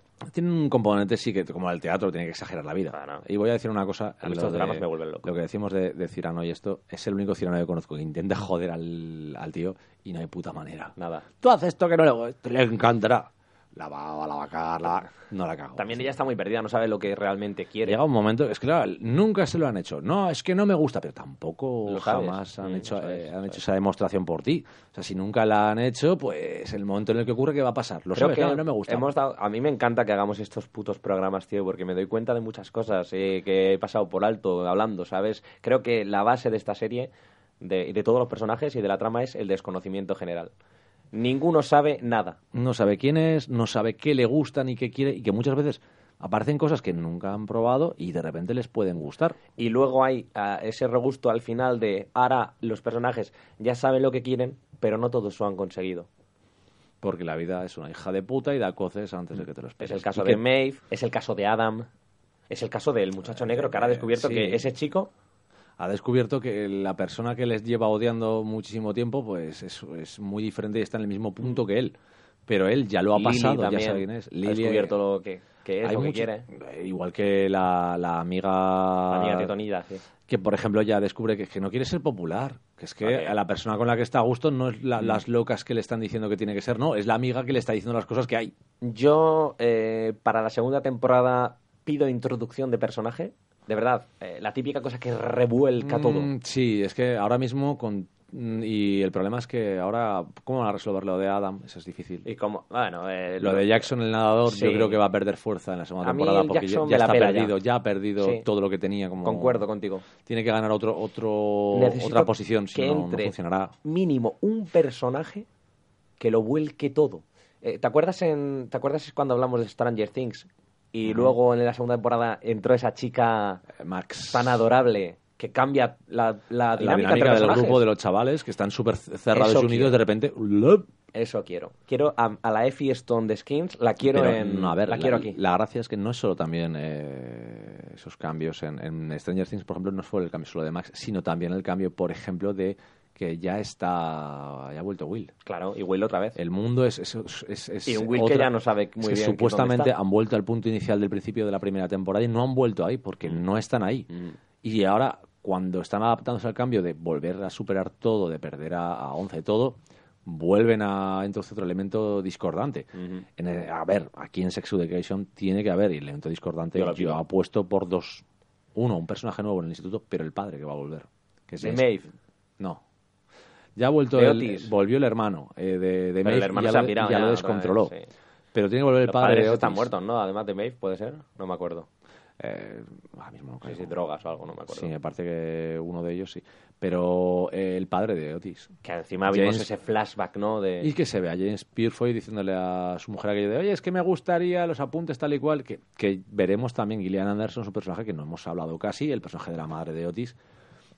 Hemos hablado como el concepto de que no sabe lo que hacer cuando es madre y como cuando aparece una relación, cuando ya ven Emocionalmente está rara. y es un personaje que también cambia mucho de ser frío, extraño, eh, súper creído, tiene su posición en la vida, tiene todo establecido y que poco a poco eh, la- ese alguien que está creciéndole en casa en el, en el desván le está, le está cambiando todo porque eh, para ella, ella ha escrito libros, ella ha estudiado, ella ayuda a la gente, ella sabe lo que tiene que hacer, pero no sabe qué hacer. Y eh, cuando él le va demostrando que no es que tú tengas que saber lo que hacer, es que tengo que hacerlo yo. Me gusta que el tono que utiliza con su hijo sigue siendo el de una psicóloga. Hablemos, eh, dialoguemos, no hasta puedes final, guardarte hasta esto. el final que llega y dice, vale, que es que sí, que, que no te puedo tratar así porque no eres un- mi cliente y soy tu madre. Sí, pero no olvidemos una cosa. Eh, la ha vuelto a cagar, ¿eh? Ya, bueno, pero eso ya es... O sea, le pidió el hijo que no se trincara al fontanero, porque le gustaba la hija del fontanero, Eh, y se la trinca otra vez. ¿por? Además va a casa a decirle, es que no puedo porque a mi hijo le gusta tu hija. Sí, pero el Taca. momento más importante es que el detalle es que también la madre siente algo por ese hombre. Lógico, O sea, es es, que- ahí hay un... Y también, y esto, eh, me- me- que me mate el que quiera, pero la madre dice una frase que luego además la niega, que es importante que la niegue, porque dice, es que ahora mi vida es mi hijo. No es cierto. No, no tu es hijo cierto. no es tu vida. O sea, su vida funciona y tiene un hijo, punto. Tu hijo es parte de tu vida. Es que eh, mientras que ahí sí que te puedo decir lo de los padres con los hijos es la parte más importante de su vida, eso lo tengo demostrado, tengo un montón de amigos con Vale, críos, pero no es tu vida. Pero en este caso no es su vida. Y Y, lo en mismo el caso de mis amigos te puedo decir que sí que es su vida, sus Pero, hijos. ¿eh? Pues está mal. Eh, Vale, es parte de tu vida, pero no es tu vida. O sea, tienes que vivir tu vida. Es diferente. Muchas veces eh, No hablo un de- padre... no hablo de dejar fuera Sí, pero me refiero que eh. la- le- tus hijos se transforman en tu vida porque es lo más importante porque tu vida son ellos. Vale. O sea, son casos muy puntuales, muy, muy diferentes. Los que sean padres probablemente te podrán explicar un poco que el concepto es que de repente no es que el mundo se, gira alrededor del niño, sino que eh, tú sales de currar y lo que te apetece es estar con tu crío. Eso es algo muy Tú diferente. haces es eso, pero tu vida es eso porque de repente la cosa más importante que más valoras es ese, es ese Pero- niño. Pero eso, eh, eso Es tu eso vida. es muy diferente a lo que yo digo. Eh, una cosa es que sea parte de tu vida No, en este caso es lo más importante. Está, tu, está el hijo y luego ya de tu vida. Y otra cosa es que no vivas tu vida. En este caso era en plan de no puedo estar contigo a pesar de que quiero estar contigo porque mi hijo está... ¿Y qué problema hay? O sea, te estás engañando a ti misma. Bueno, en este caso, el, el problema es que sí que esa relación puede producirle un trauma a su hijo gordo, porque es un niño que se ha traumatizado ya por culpa de que su padre se introdujo Pero el- literalmente dentro de a otra persona en la vida y le engañó. Pero es muy egoísta que, el, que Otis le diga a su madre, no salgas con esta persona. ¿Quién eres tú para decirle que no salga con esa persona? O sea, eres su hijo, pero no eres su dueño. No, pero ella tampoco es la dueña de Otis y lo intenta. Ese es el problema. El problema es el que es un, es un, es un bastante. A mí esa relación todavía no acaba de, ver, de verla completada. El problema es que Creo que no- hay muchas no, a ver, cosas. el problema es que Hostia, si aparece el padre, eso sí que es un agente del caos, ¿eh? Es que Eso es, eso lo- es lo que yo te digo. En la segunda temporada tiene que aparecer el padre. Pero yo pido un adolescente. O sea, pido un nuevo chico, una nueva chica en... Sí, a ver, el caos en el instituto tiene que formarse de otra, aunque sea Sí. de alguna manera, pero es que el momento, te lo digo, de que aparece el padre, es que la vida de Otis se derrumba. Bueno, Ola estaba, Ola estaba a punto de entrar al instituto. Sí, hola, iba a ir Pero yo quiero, quiero un personaje nuevo. Eh, Imagina que llega otro personaje que, que fuera también... te- que le mole el tema del sexo Tengo terapeuta que, y eso. tengo que tener un, un detalle que me encanta y es cuando ves al, al padre discutir con Ola, al fontanero, esas discusiones que, que- que no entiendes un carajo nunca y es que los ves gritando no, ¿qué tal? La, la tía lo dice con una calma, no, que no hay problema, ¿qué tal? ¿Qué cual? Y dices, joder, ¿qué haces? Pero si parece que esté declarando la tercera guerra mundial, coño. Pues pidiendo eso, yo creo que Sex Education, la segunda temporada, puede ser muy divertida. Y yo creo que el factor sorpresa lo pierde, pero gana el hecho de que Ahora ha tiene- conseguido una legión de fans y mucho Y cariño por los personajes. Tiene ¿eh? que buscarle el, el giro que decimos de personajes nuevos, sí, pero tiene que buscarle el punto de ya has contado mucho. ¿Qué te falta por contar de la adolescencia? Ajá. Porque ahora ya muchos de ellos ya saben lo que quieren, ¿no? ya saben dónde van.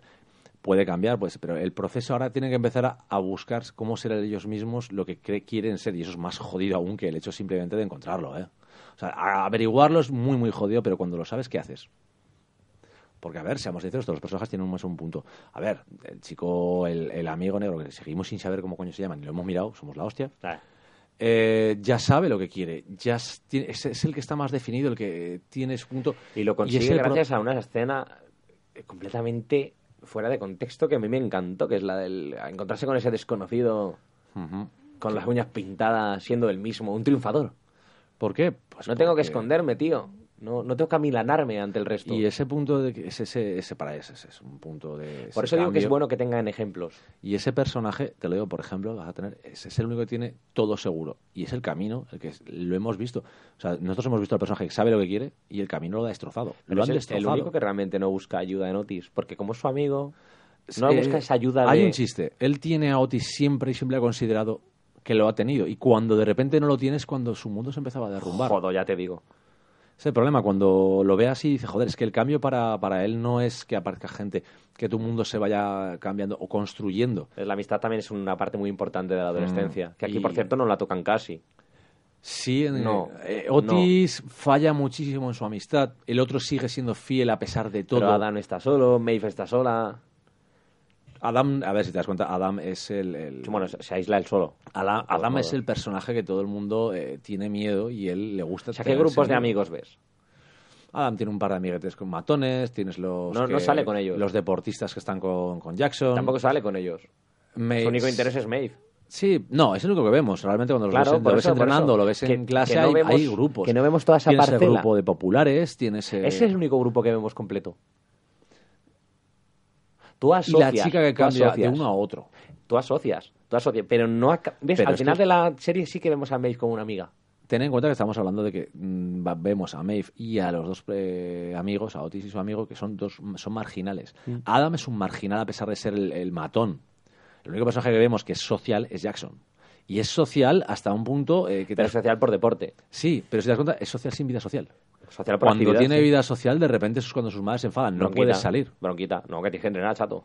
Y el tío se le ve en clase, está con los deportistas, En, el, inst- en el comedor está con los deportistas, pero fuera del instituto solo lo ves entrenar y con sus madres. Y con Maeve. Tú has dicho algo antes que era lo de controlar la vida del hijo, eh, el personaje de la madre de Sí. Otis. Las madres de Jackson hacen exactamente lo mismo. Tú no puedes salir hasta las diez y más de las diez y media porque tienes que entrenar, que tienes que pensar en tu futuro. ¿Qué futuro?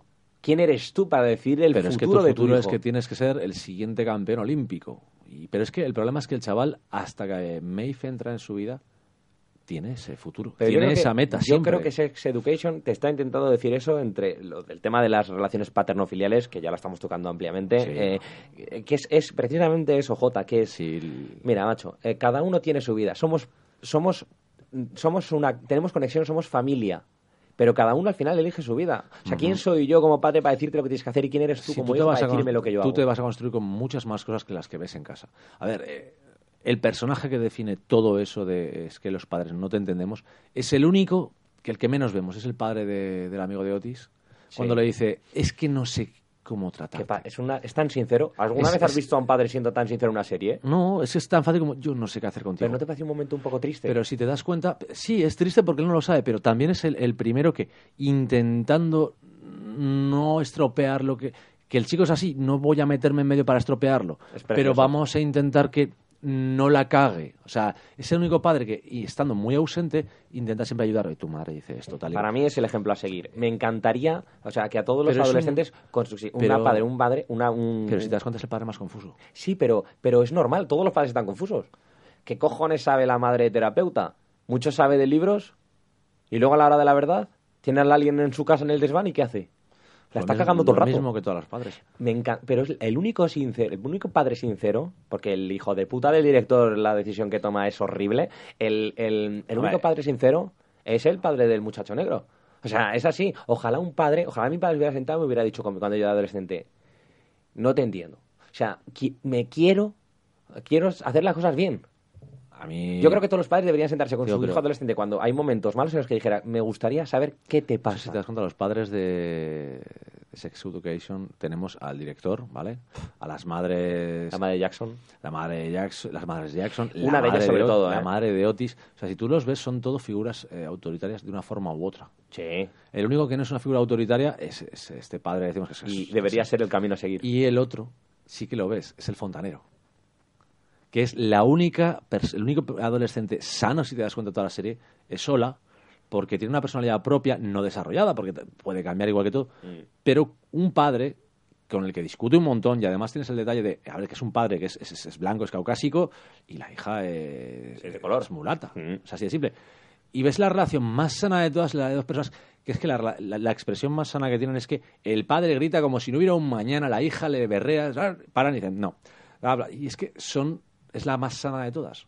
Pero no porque el padre se meta en medio, que sí que se mete en medio y dice, a que tu hijo está con mi hija y todo esto, y le dice a la madre de Otis, no es, es- tiene todos los mismos problemas, pero es el más sano porque no intenta controlarlo, o se lo dice, o le explica las cosas.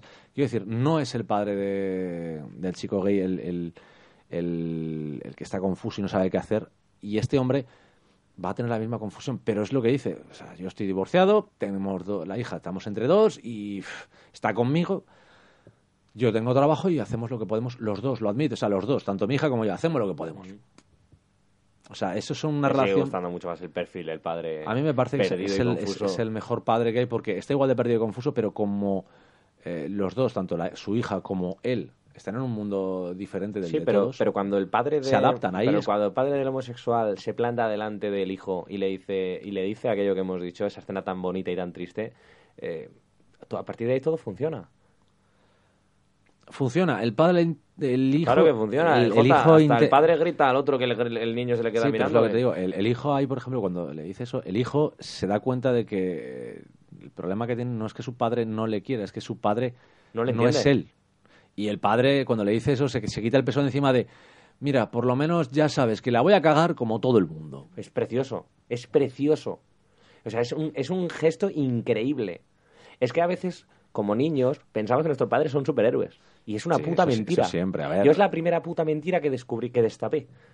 O sea, yo idea- todo el mundo idealizamos a nuestros padres. hay, hay núcleos familiares que se descomponen antes o lo que haga falta y entonces esa, esa mentira se te cae antes. Pero ese retirarte la venda de los ojos es precioso, me parece precioso. A mí, bueno, igual es porque yo he vivido así, entonces me siento más identificado. A ver, todos lo que se dice aquello es un momento psicológico, el, del- el momento en el que tienes que derribar a tus ídolos. Correcto, correcto. El ocaso de los ídolos, ¿no? Tienes que llegar a un momento en que tú no puedes tener, no, no- para poder avanzar, no tienes, eh, puede- tienes que destruir tus ejemplos de infancia en la adolescencia para poder crecer. O sea, tú no puedes, eh, muchos pueden querer ser su padre siempre toda la vida, sí, pero hay un momento en el que vas a descubrir que tus ídolos que pueden ser no, no pueden no ser tu padre, que, es que puede ser, yo qué sé, eh, un personaje para Sí, ti es, es sí. la base de todo y de cuando descubres que es una persona humana que tiene sus debilidades, esa destrucción del personaje, que no es destruirlo, desaparecer, eh, a veces sí, pero es el cambio, es la, la- la metamorfosis de, de un ídolo, de un superhéroe, como dices tú, a que de mito se convierta en realidad. Sí. Y la realidad es la que tienes que, que tener de verdad ahí. A mí, a mí ya te digo, ese, ese, ese padre es para mí, evidentemente cada uno por sus relaciones personales y tal, pues para mí ese momento es, es clave. O sea, a mí me marca, a mí me marca, a mí me deja, me deja muy tocado y me parece una escena muy triste y a la vez muy bonita. Sí, a ver, que estamos hablando de que... ¿Y qué hago? ¿Me río lloro? A ver, me río lloro, Jota. pues, puedes hacer ambas, como hacen en algunas películas. Sí, verdad. A ver, eh, a ver, todo lo que hemos hablado Es de... una serie compleja, ¿eh? Es una serie que está muy, muy bien escrita. Muy bien muy, escrita. muy, muy bien pensada a la Muy hora de plantearla. Estoy de acuerdo contigo. De hecho, os digo, me pasaba igual, eh, por 13 razones, la primera temporada también le pasaba lo mismo. Estaba muy bien planteada, pero tenía un esquema que conducía todo. En, este, en esta serie son todos los personajes los que conducen todo eso. Mm. Sí, hay más caos en ese sentido. Sí, sobre todo porque Hay hay un molde. Hay, no hay, situ- hay situaciones que parece que se van de las manos, pero no se están yendo. Yo y- la mayor diferencia es que, eh, aparte de la trama y todo, la, estructura y demás, eh, la, estética. mayor, la mayor diferencia que yo veo en contenido es que en, en Sex Education veo salvación para los personajes y en 30 Reasons Why me da la sensación de que ya está el pescado vendido. Es que en, en por 13 razones, desgraciadamente, estás viendo eh, la destrucción Claro. del establishment. Pero por todos lados. Sex Education es mucho más positiva porque trata más de, de- de construir y por 13 razones está destruyendo lo que conoces. ¿Qué te parece el empleo de la comedia en Sex Education? A ver, Es eh, que no es cansina, ¿eh? No, además... Hay, hay, hay, hay series de este estilo que son cansinas, En ¿eh? este momento, en Sex Education, cuando te pones a... re- te ríes, hay momentos que te sirven de un alivio después de grandes situaciones. Mm. A ver, yo lo sigo diciendo, el episodio del aborto me parece brutal. O sea, el momento de ella sale, lo ha visto todo, esta mujer que ha pasado por varios abortos, y ve que va su hija a buscarle, y la- que tú estás pensando, va a ir a buscarle el típico maromo tirado de tal, y va su hija, y haces tú, a ver, que no está abortando, la decisión de abortar no es porque no sea madre, no quiera ser madre, ya es madre. Son decisiones muy personales que plantean de muchas formas en ese capítulo, y el momento de lo estaba viendo es súper entrañable, es algo muy potente, y de repente aparece Otis un ramo de flores, y dices, y con traje, y haces tú, pero tú eres retrasado. Y le dice Otis, es que no sé cómo había que ver. Es aquello que dice, a ver, ella, ella, la sonrisa de ella es... es que es decir, eres tonto. Pero Eh, eres, eh, eres eh, mi tonto. Eres mi tonto, pe- pero por Dios, es, que es- es el momento de decirle, traje. A mí me parece que está muy bien insertada, no es cansina. Me acuerdo de una serie que vimos tú y yo, que nos drogamos a esa serie juntos, que era la de High School Mountain o algo así. O... Ah, sí, Blue, eh, Blue Mountain State. Blue Mountain State. Madre mía de mi vida, tío. Que eso era el desparrame. Bueno, recordemos que ese es halcón. Eh, es halcón, es halcón. Zad, el que personaje que más bestia de toda la serie, que al final hicieron una peli. Me lo pasé en la grande. pe- esa- esa- la peli esa- la voy a dar, ¿eh? Esa serie Está en es- Esa ¿no? serie, sí. Es la voy a... Blue Mountain, Blue Mountain State, era- es, es una serie que sacó Spike. Gamberra, Solo Gamberra. dos o tres temporadas. Muy corta. Tres temporadas y Tres. una peli. Y, es Y la peli es- de que va lo del la peli va de lo del Sí, el- que se drogan con el con el gasco que huele Sí, a pedo. con un gas que es que te lo saca de ori- es- es- A ver, la serie es un desparrame brutal. Que nos la bebimos en dos días, Es ¿eh? una locura, porque es- es- días. la serie es una locura completa, donde es surreal, momentos totalmente sin sentido. Te ríes muchísimo, pero es una comedia hecha para eso. También Pero en esta comedia cosas. no es una comedia muy inglesa, que pudiera decir. Eh, Podría haber pecado de comedia inglesa y no lo es. No, de hecho tiene un humor que todo el mundo te puede reír perfectamente Mm. con eso y porque también es un humor que vamos a lo mismo, de, de situaciones de adolescente, eh, que es un humor de situaciones de incomodidad, ridículas, que cualquier adolescente la ve y dice, hostias, pues, pues O sea, mira, el otro pues- día, el martes. Sí, es un poco el, hostia, pues yo lo hice igual. Y, y hostia. el- y el- y los adultos, hostia, hace, 10, hace 15 años. Sí, igual que hay un momento a mí me encanta y es cuando intentan establecer la consulta, la primera consulta, vamos a hacerlo a través de una pared, de baños, de tal, sin contacto visual para que haya comodidad. Está en dos, en un váter y dices, pero a ver, desgraciado, ¿qué comodidad ves en dos personas, en dos váteres que parece un confesionario? No, tío, es, es ver a la gente cuando estás hablando de problemas. Ves una pared, es, es-. Es la Sí, tú lo estás viendo con una lógica eh, normal y el otro está viéndolo con la lógica de, no, porque esto, yo, mira, la frialdad, tal. ves mil cosas y dices, cosas que dices, yo no las pensaría así. Pero dices, pero claro, coño, es que ellos la piensan así porque es...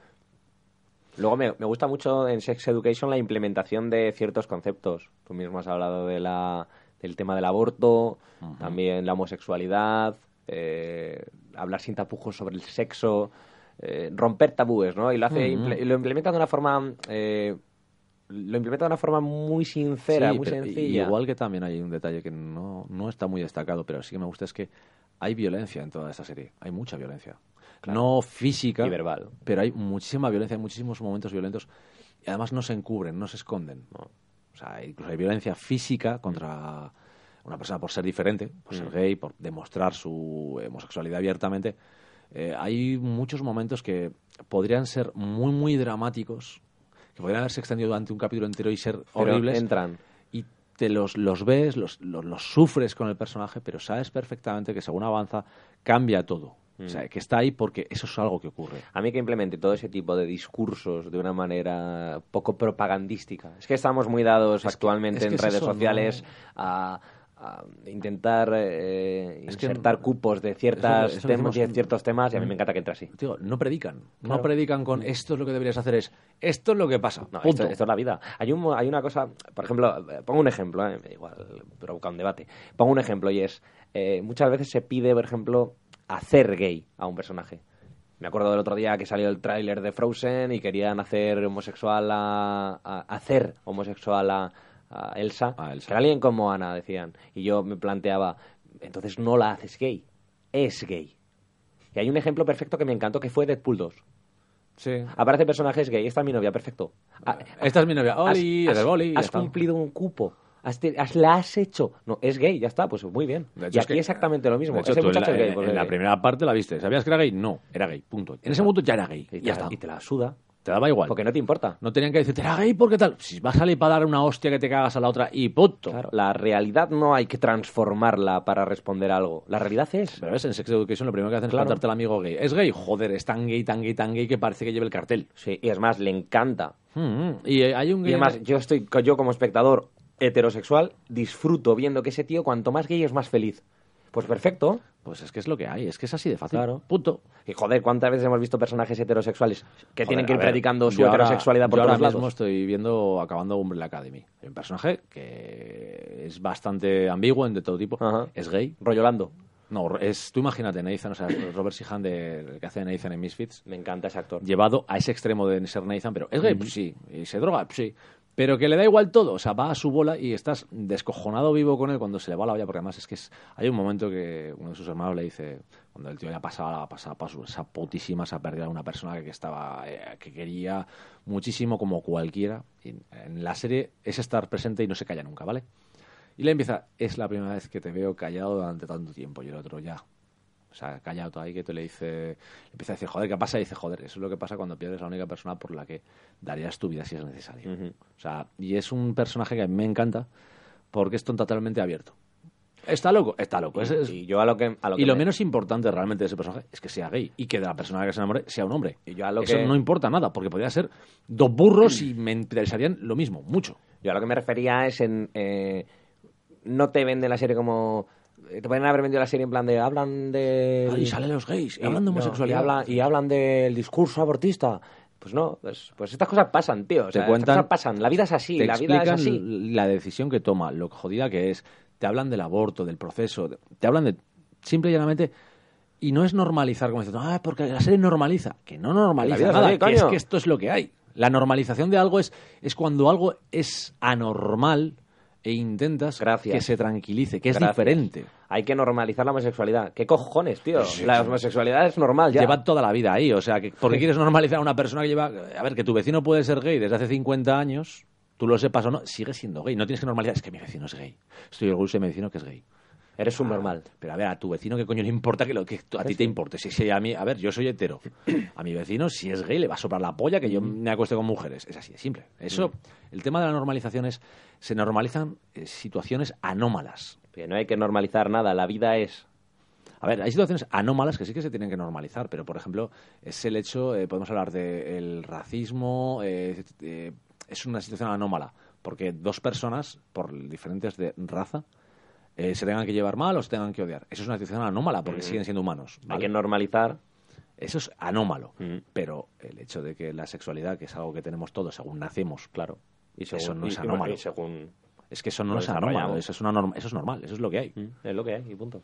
Por eso, en ese sentido, me gusta mucho cómo implementan ciertos conceptos, discursos, temas, eh, y lo hacen todo sin perder ese tono de comedia. La ha comentado J muy bien, la es- escena dura, coño, la de, la de eh, tomar la decisión de abortar, abortar, y encima haya ese momentito, ese puntito, ¿no? De, de ese Josh Whedinismo, de, de vamos a, a meter aquí un... eh, para rebajar un poquito el tono. Bueno, coño, joder, la escena que hemos mencionado del padre sincerándose con el chico negro, Sí. luego le grita y se ríen los dos en plan de... "Oh, es que la Sí, bueno, gritado", pero también hay escenas cómicas ridículas. Por ejemplo, el momento con los pro El del suicidio es ridículo. Sí, pero digo, el momento de los pro vida, ¿vale? Que está hablando con ellos y cuando les resuelve el problema le dice, bueno, mi amiga va a salir ahora de aquí, no le vais a gritar ni nada. Y mira, le dicen, sí. Te quedas diciendo, es el momento de ha arreglado un problema, pero son gente fanática al- al 100% los, de esos movimientos, que no porque sea pro vida o en contra de vida, me da igual, eh, eh, los describen como movimiento fanático. O sea, son, no es siquiera una manifestación, son dos personas que se sientan todo el día allí a intentar escupirle a la gente su verdad. Payasos. Que puede ser la verdad que a, mí, a ellos les dé la gana, ¿vale? Yo no me sí, meto sí. nada con su ideal. Sí, pero, hombre, ir a es una- el a un fanatismo. sitio a- es, es el, a es el- es como si ahora mismo yo me pusiera delante de la sede de un partido popular al que odio y estuviera insultando a todos los que entran. Es el mismo tipo de fanatismo. No hablo la idea, sino el comportamiento que dices. Y está tan ridiculizado, les ayuda, o sea, les ha servido, les, les- y aún así no son capaces de salir de su, de su punto. No, no, vamos a seguir gritándole. Pues eso es algo que agradezco de Sex Education. La- yo siempre alabaré esa decisión, la de no forzar las cosas, la de dejar que sea la propia realidad de la serie, de la historia, de la narrativa, la que, la que nos cuente la historia. Y si hay un personaje de tal manera, pues de tal manera, y si hay de otra, de otra. Sea, a mí hay una curiosidad que tengo para la segunda temporada es Adam a ver cuándo vuelve y cuándo vuelve. Claro, ves, mucha gente puede decir, es que han hecho a Adam gay los, los últimos capítulos, ¿no? ¿Qué coño? No, Adam ver, es gay. Yo he visto esa esa serie con otra persona y esa otra persona dijo, eh, según acabó el primer capítulo, dijo, este, este es gay. y lo vio, dijo, no, no, este es gay. O sea, dice, yo lo que dije, sí, por la narrativa, dije yo, por la, por la historia y por cómo va, van a acabar convirtiéndola en gay. Pero claro, ella no lo vio como lo veo yo por Pero la historia. no lo han convertido. Ella lo vio como diciendo, es que es gay. Es que no lo han convertido. Es que es, Es punto. lo que hay. Siempre ha sido. Ya está, es lo que hay. Ah, Otra cosa que lo descubres ahora, Sí, ¿no? al final. Lo que hay. Es lo que hay, sí. Joder, a ver, que yo... eh, qué a gusto me he hace- quedado, ¿eh? Hace muchos años, puedo decir una cosa muy curiosa, yo estaba pertenecía a una especie de sitio donde hacíamos eh, eh, casillas audiovisuales, Voy a beber agua, cortometrajes, hacíamos montajes, hacíamos destapando. muchas cosillas. Y uno de los tíos que estaba allí, pues yo no tenía ni idea de su sexualidad. ¿Por qué? Porque hablábamos de cine, hablábamos de, de audiovisual, hablábamos de montaje, hablábamos de efectos, hablábamos de... Llegó el momento que llegó un día, tal, lo ves con el novio, y uno de los que estábamos ahí dice, hostias, no jodas que es gay. Ahora lo miras y le dices, vale, ¿y qué? ¿A ti te afecta? O sea, ¿te ha, te ha intentado meter la polla? No, pero es que lo veo raro y dices, coño, pues, chico, si mañana me ves a mí con una tía gorda porque me gustan gordas, dirás, ¿es que te gustan gordas? No, porque es una mujer. Pues chico, pues tronco es la misma mierda. O sea, a él le gustan los hombres y a mí me gustan las morenas delgadas. ¿Y qué? Es lo que hay. Yo qué sé, quiero decir, eso es un, es un ejemplo que me ha salido así un poco a, lo loco. Pero quiero decir que es, es una forma de ser normal. Lo que. Eh, ay, yo me queda muy bien. Es que me encanta hablar de esta serie porque es, es, tan, es tan bonita de ver, es tan recomendable, es, tan a ver, atractiva. Un detalle es que no es, Margot Robbie, no es revolucionaria en lo que plantea, ni en cómo lo plantea. Pero es de estas que dices, joder, es que así sí. Es lo que hemos- el, el principio del podcast ha sido buen resumen, la de hemos visto muchas series así, pero no así. Es que. No de esta manera. Está bien construida, está bien hecha. Están, La clave es el guion. Hay La clave es el guion. Se han currado todo lo que han escrito, todos los personajes tanto, que es que funciona muy, muy La bien. clave es el guion, tío. Bueno, en fin. Ah, sí, habrá que dar por cerrado esto porque decíamos que iba a ser algo corto, pero nos hemos vuelto a ir casi a la hora y media otra vez. Lógico. Bueno, hora y veinte más o menos. Sí, sí, está bien. no, no, no está La semana que viene ya vendremos con lo prometido que es deuda, que es el, el mundo de Harry Potter, ¿vale? Que, que hay muchas ganas de... Yo tengo muchísimas ganas de hablar de, de Harry Potter y de hablar con J de Harry Potter porque es un tema que nunca he hablado con el tío. Alguna vez, de vez en cuando, sí, sí. pues se Voy a decir una cosa, para apuntaros un poco por dónde va a ir. A mí me gustó más Animales Fantásticos y eh, la de Animales Fantásticos 1 que toda la saga de Harry Potter. Y la 2 está muy bien también. Está bien, pero vuelve a tener ese ramalazo Harry Sí, Potteriano con la vuelta a Hogwarts. A ver, a mí eso de que todo gire en torno al colegio me mataba. Bueno, es lo que hay.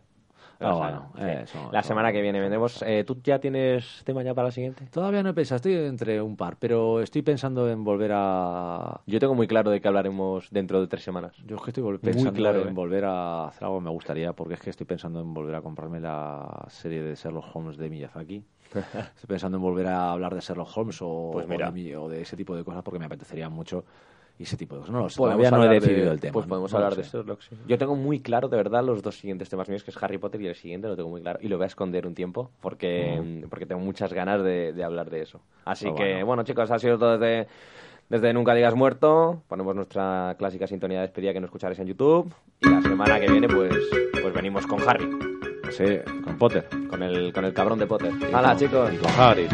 Buena Con semana. Ron y con un montón de bichos. ¡Dame una cubata de ron!